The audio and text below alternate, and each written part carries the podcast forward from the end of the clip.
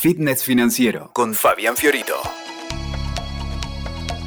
Bueno, bienvenidos a otro podcast, eh, otro episodio en este canal de podcast de Fitness Financieros para WeTalker. Soy Fabián Fiorito y hoy lo que quiero contarles es, vamos a hablar de qué es invertir y qué es gastar.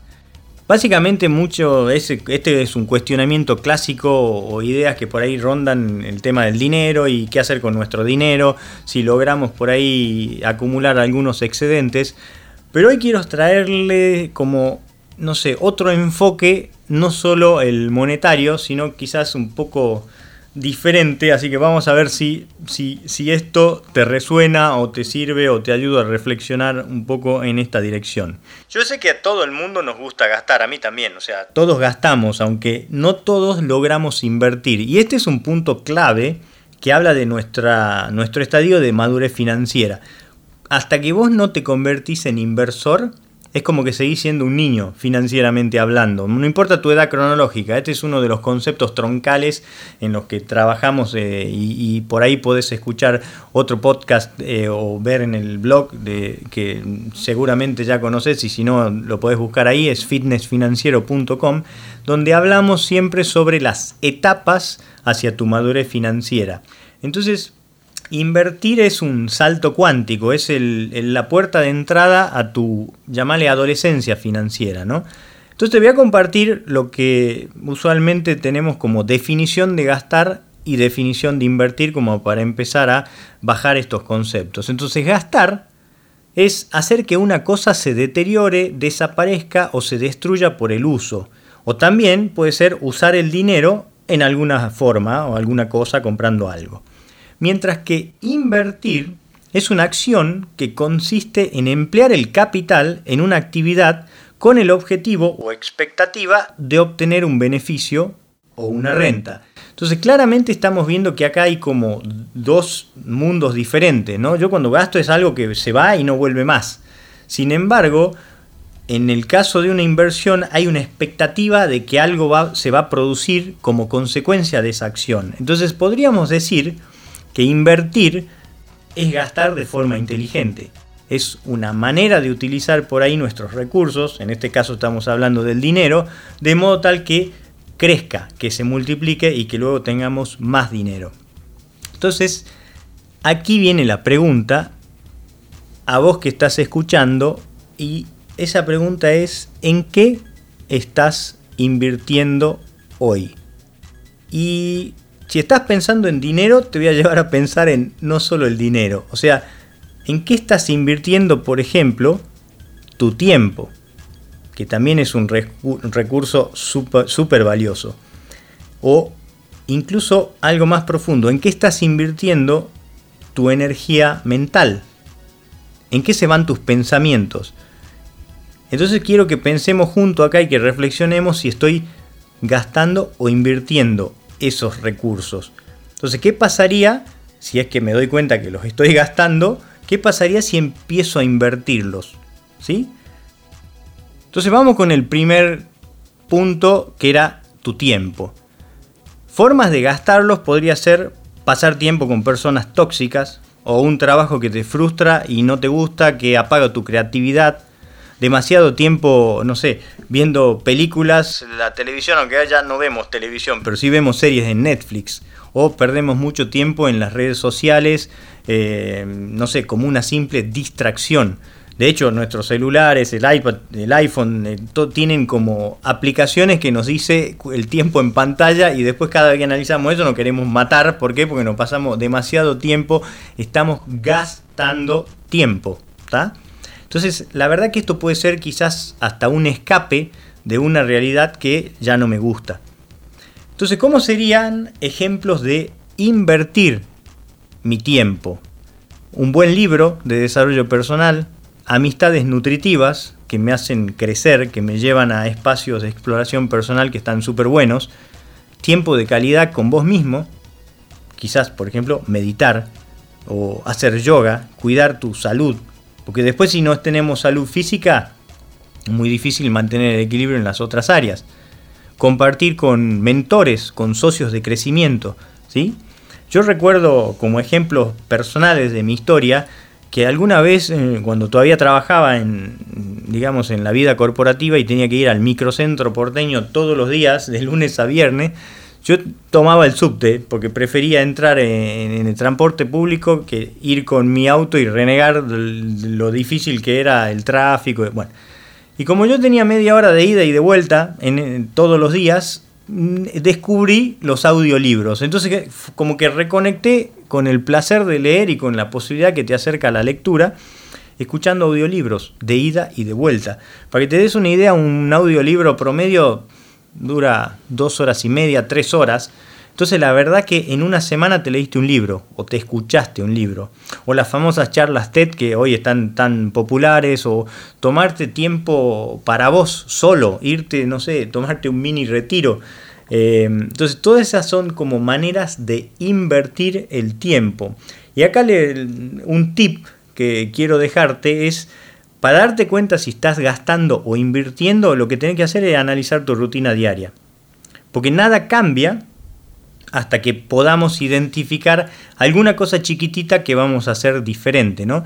Hay una frase que me gusta mucho de Tony Robbins que dice que no es lo que hacemos de vez en cuando lo que da forma a nuestra vida, es lo que hacemos constantemente. Y ahí es donde está esta importancia de en qué se me está yendo el tiempo, cómo lo estoy priorizando.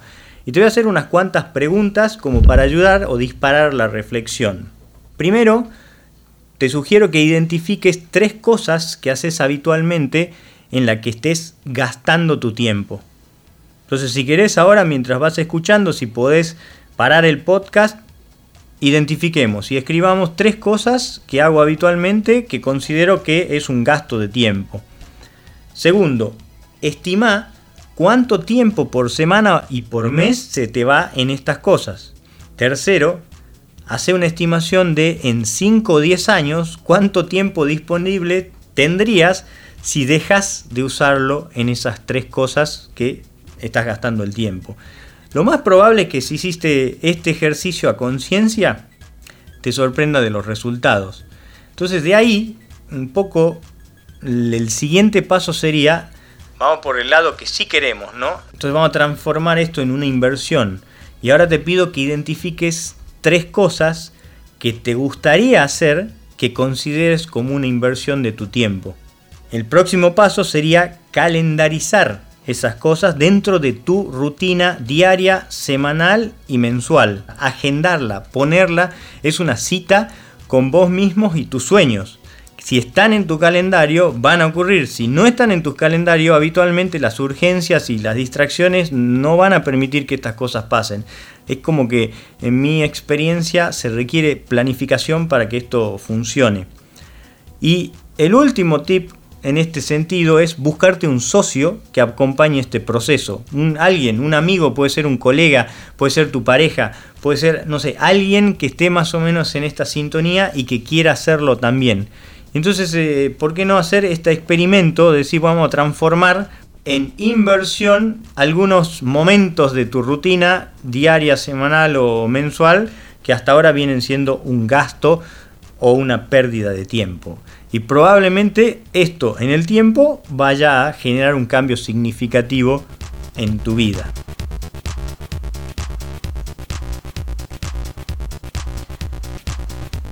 Bueno, y el segundo punto o el segundo recurso que queríamos analizar en, este podcast se trataba de tus pensamientos, tu energía mental, esa fuerza vital con la que tu cerebro va construyendo tu futuro porque la verdad nada que no esté invitado a través de tus pensamientos va a llegar a tu vida. Hay mucha gente que por ahí cuestiona todavía esta, eh, esta afirmación, pero yo creo que a esta altura ya ahí está como aceptado que nada va a entrar a tu vida salvo que vos lo, lo invites. Y esto normalmente tiene que ver con los logros, pero también es válido con las cosas que creamos eh, sin conciencia y que nos traen eventos desagradables a nuestra vida y por ahí nos quejamos o tomamos un rol como no hacernos cargos de que eso también son creaciones mentales nuestras. Entonces vamos un poco a profundizar sobre este tema de nuestros pensamientos o el enfoque o nuestra manera de ver las cosas y qué está pasando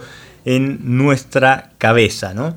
Entonces lo, que, lo, importante acá es ver lo que predomina en tu conciencia, porque tus resultados y las cosas que te van pasando son el resultado básicamente de tu actitud mental predominante. Y acá lo importante es ese último término, predominante. Entonces, ¿qué hay en tus pensamientos la mayor parte del tiempo?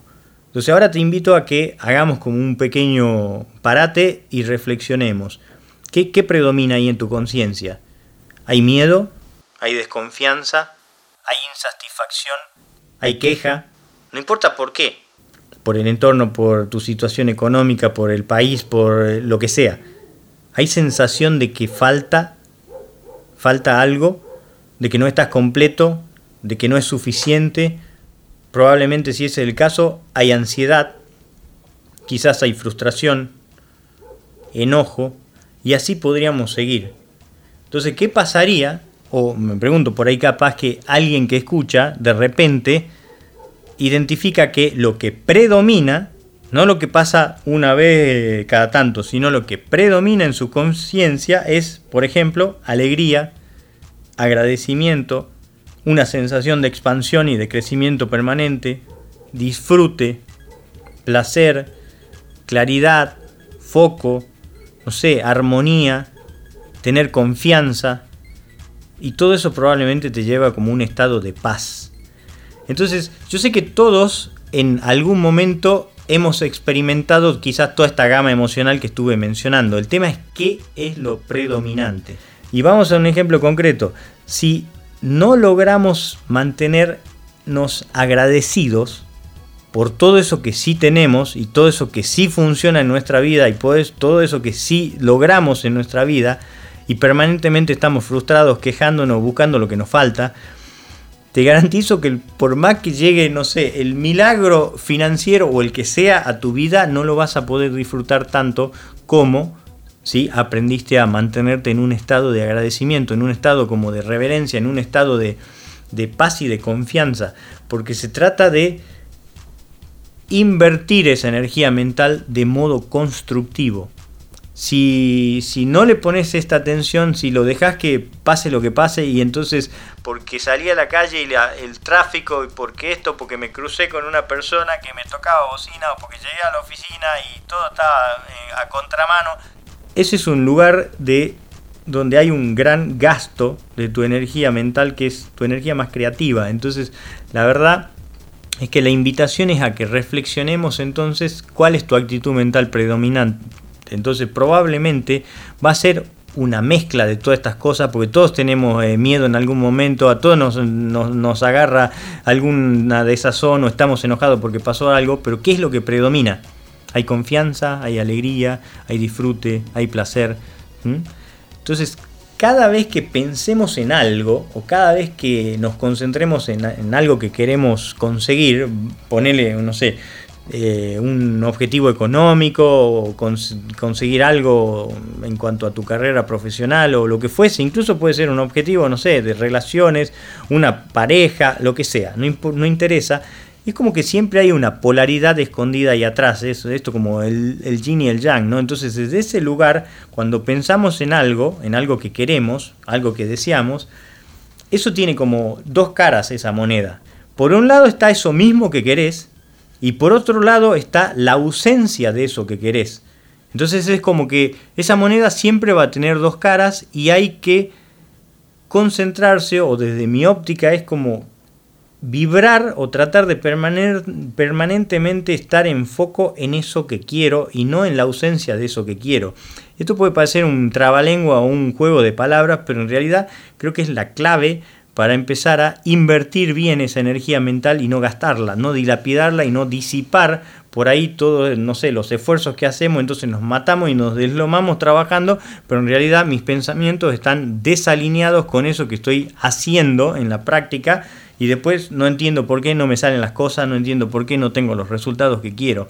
Entonces, acá viene un pequeño espacio de reflexión y la propuesta es que respondas honestamente. Por ejemplo, cuando pensás en el amor, el dinero, tu salud, tu crecimiento, ¿qué aparece? ¿Qué emoción evoca cada una de esas palabras?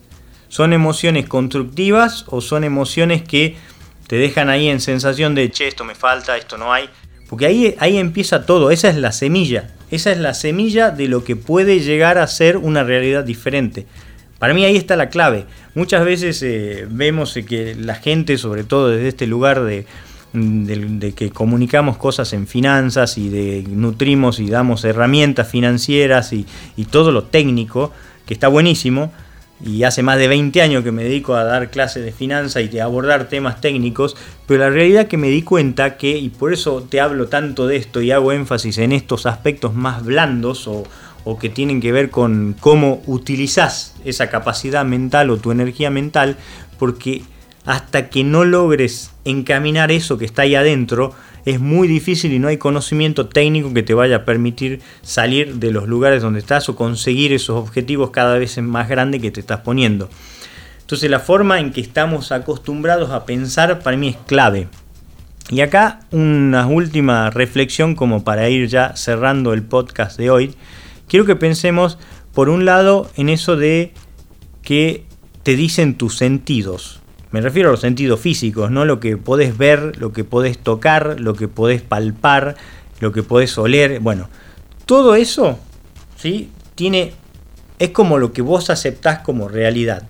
Pero si por un segundo nosotros nos corremos de ese lugar y aceptamos que hay otra realidad que la precede y que tiene que ver con eso que queremos y nuestra capacidad de sintonizar con eso que queremos desde nuestra imaginación, desde nuestra potencia mental y creatividad bien enfocada en eso que quiero y no en eso que me devuelve mis sentidos. Porque muchas veces pasa esto, sí, claro, pero yo me pongo a imaginar que quiero cambiar el auto, que quiero más dinero, que qué sé yo, y después abro los ojos y me doy cuenta que tengo el auto roto, feo, este, o ni siquiera tengo auto y que las cuentas están en rojo. Bueno, yo creo que acá viene de nuevo la pregunta inicial, ¿qué es lo que está predominando? Si vos no lográs conectar con ese lugar donde predomine realmente lo que querés y está predominando más todo eso que no querés y las emociones que eso te trae, va a ser bastante difícil, si no imposible, que salgas de ese lugar, porque es esto como una ley que funciona así,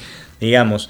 No podemos ir en contra de ese proceso. Después de ver mil, miles de casos de personas que resuelven esto interno y logran construir esos espacios donde se sienten cada vez más confiados, donde saben que están trabajando y que están en un proceso y que las cosas no pasan quizás de un día para el otro ni de la noche a la mañana, sino que hay que estudiar, hay que aprender, hay que animarse a ir a tomar esos espacios de a desafiarse a tomar ese espacio de crecimiento, ver qué pasa, algunas veces me sale, otras veces no me sale tan bien, pero aprendo y entonces ahí sigo. Entonces yo creo que esa habilidad para crear la vida que querés está en directa proporción a tu capacidad para desapegarte de eso que están viendo tu sentido y eso que estás percibiendo a través de tu sentido y que aceptas como realidad esa realidad material, lo que obviamente todo el mundo va a decir, sí, esta es mi realidad. Bueno, de nuevo, la habilidad para crear la vida que querés está en proporción directa a tu capacidad para desapegarte y desconectarte un poquito de eso que estás experimentando con, con realidad e imaginar la que realmente querés. Cuanto más te puedas quedar en ese lugar de creación, ese lugar tan lindo y tan potente, yo creo que ahí estás invirtiendo súper bien tu energía mental. Y le cierro un poco este podcast con una frase de Neville, que era un filósofo de hace un tiempo, que a mí me gusta, no es un filósofo muy conocido, pero tiene muchos libros de desarrollo personal. Y Neville dice en su frase, no pienses en tus metas, piensa desde tus metas. Yo no te la voy a explicar a la frase, digamos, yo creo que básicamente todo este podcast es una explicación de esa frase, entonces solo te la dejo como una invitación a entrar en un espacio diferente. ¿Cómo sería pensar desde tus metas? Bueno, y acá te saludo y nos vemos en el próximo podcast. Escuchaste Fitness Financiero con Fabián Fiorito. WeToker. Sumamos las partes.